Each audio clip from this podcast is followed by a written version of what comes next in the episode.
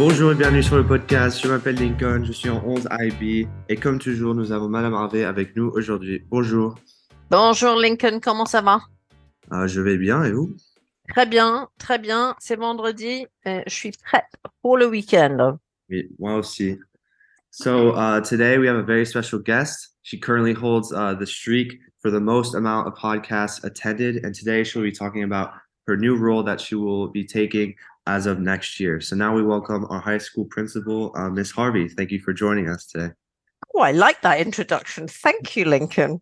And quite, quite um, appropriate that it's during Women's History Month, really, isn't it? That's actually a good point. I didn't even think of that, so uh, I'll, I'll take it. Yeah.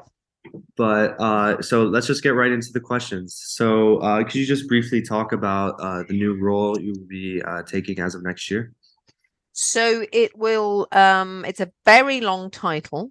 It's Director of Teaching, Learning and Professional Growth, preschool to 12th grade. I think it's the longest title I've ever had in my life.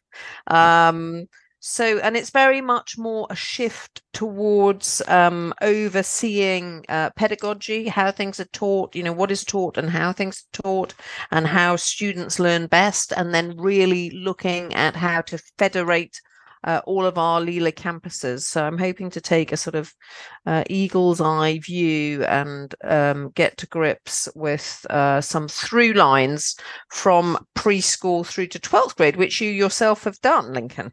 Uh, soon enough, 11th grade right now, but uh, I am a LILA lifer as of right now. So next year, uh, that that will hopefully occur. So Yeah. What would Um, you what would you improve if you could if you could do that job? I mean, that's that's a hard question. Uh, uh, geez, you put me on the spot here. Um, I mean, I you know, I'm I'm a an athletics type person. I like I like sports, so maybe you know, add some more to that. But uh, you know, I do see uh sports, you know, growing uh, in the LILA community, and I think that's a positive. Uh, Mm. So just con- continuing to uh, improve uh, athletically, I guess. Yeah, and hopefully with the acquisition of Pickwick long term, that will also continue to to to improve. But I think I agree with you. I mean, I think that's a really good point because from a, a, a holistic point of view, the the athletics um, piece of the puzzle is really really important. Yes, definitely. And so, uh, what could you just, you know, obviously you haven't uh, taken the role, you, you haven't uh, done a day at, on the job yet, but what would a a normal day consist of uh, as you know this new role? Well, I think there'll be an element of um, policy writing. There are various uh, things that we do that we need to get enshrined uh, in policy. I think there'll be um, a lot of collaboration. I'm a big believer in collaborative expertise. I think that that's how uh, institutions change. So I'll be working with people to try and make sure that we have what we need in place uh, in place. So there'll be a little bit of moving about between the campuses um and working with the, with- with the key people in post there so the campus directors also the pedagogical directors uh, in elementary um, um our secondary heads of department of course uh the ib diploma coordinator and uh, the french affairs department and then um whatever specialist teachers or counselors uh, we have in place uh, and I also think that the role will be important in the sphere of um, diversity, equity, and inclusion. Uh, so again, it'll be really looking at having uh, an overarching approach to a sense of belonging and how and what we teach through that critical lens um, that encourages uh, inclusion, which is super important. Um, and to that end, I'll be working with with with people on the on the multiple campuses. So it's quite exciting. It's as much more of a strategic role. I feel like I'm in more operations, and you know, I sometimes refer to myself as a firefighter uh, at the moment because you know things happen and and you have to deal with them, and that's important. And I love it, but it'll be more of a strategic approach, really. Great, yeah. And so you talked about, um, you know, you'll be moving around campuses, things like that. But will you still be based in Burbank? Will we see you around, uh, you know, every day? Oh, yes, I will not be going away. Um, and I'll certainly be present uh, and visible uh, within the community. Perhaps even more so, I'll be in people's classrooms a little bit more, um, uh, not just at Burbank, elsewhere also, um, and, you know, much more hands on with what's going on.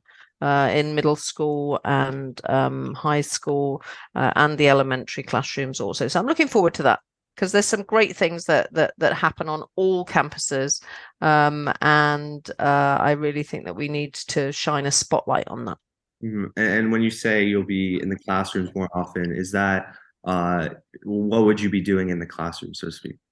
I mean, really looking at how people are teaching and um, how whether or not the design of the curriculum is effective and what aspects we want to change and whether or not we're putting into practice um, what we espouse our sort of teaching philosophy of, of of those six C's of collaboration and creativity and critical thinking, um, all of that stuff, and that's really quite exciting. You know, communication. We're brilliant communicators at uh, at LILA, and just seeing how our very best teachers do that, and then modeling that sort of practice uh, for everyone so that we can get a sort of LILA gold standard of um, teaching and learning. Yeah, great. And, and so, you know, you've done a great job over, you know, the many years that you've been at the school. Um, but who is going to be the new high school principal next year? Is is there a vote? How how is that gonna gonna work? So I believe that there's um, an announcement has been uh, published. So there's an advertisement out there on the National Association of Independent Schools um, asking for applications. So we'll run a whole process, and Mr. Maniska is in charge of that. Um, and I believe it's going to go fairly quickly.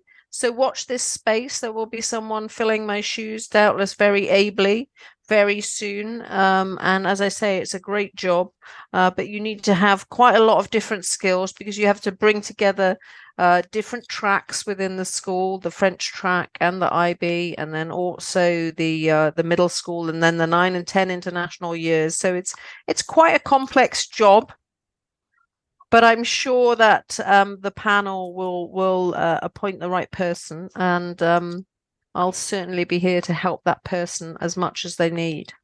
Great. Yeah, sounds good. And so, uh, do you know when that we might hear about uh, who that next person might be? Would it be most likely before summer starts, during the summer? Uh, Uh, Most definitely before summer starts. I would say maybe mid to end April. oh wow, so it's coming up quick. Yeah. Yeah, I w- it's going to go pretty quickly, I believe. All right, great. Great. So could you just give some uh, some examples of school-wide learning uh, initiatives that the school will be uh, implementing? Absolutely. Um, you know, we spend quite a lot of time at the uh, beginning of each school year, uh, each academic year, and also in the training days that we have throughout the year, Lincoln working together as a faculty.